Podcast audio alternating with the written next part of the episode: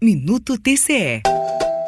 Entidades organizadoras da quinta edição do Simpósio Nacional de Educação divulgaram uma carta conjunta com diretrizes e encaminhamentos para uma agenda comum pela educação no país. O documento traz considerações sobre a relevância do financiamento do ensino, com destaque ao novo Fundeb, também sobre o piso salarial do magistério e demais formas de valorização do professor, sobre a necessidade de instalação de um Sistema Nacional de Educação, bem como da inclusão e promoção da equidade nas escolas. A Tricom foi uma das apoiadoras do Cined. O diretor da instituição, conselheiro Fabrício Mota, assinou a carta e destaca alguns de seus compromissos centrais. Essa existência de uma grande gama de direitos que a Constituição, muito embora garanta, mas na prática não estão sendo efetivados, foi constatada e os tribunais de contas fizeram o compromisso, por meio dos debates, de buscarem novas formas de contribuir com os gestores no planejamento, na execução e no controle das políticas públicas. Uma questão que merece atenção especial é a busca de equidade nas oportunidades educacionais. Penso que essa deve ser a tônica da atuação do controle externo a partir de agora. Além da Atricom, assinaram a declaração o presidente do Tribunal de Contas do Estado de Goiás, o de seus municípios, o presidente do Instituto Rui Barbosa e o de seu Comitê Técnico de Educação.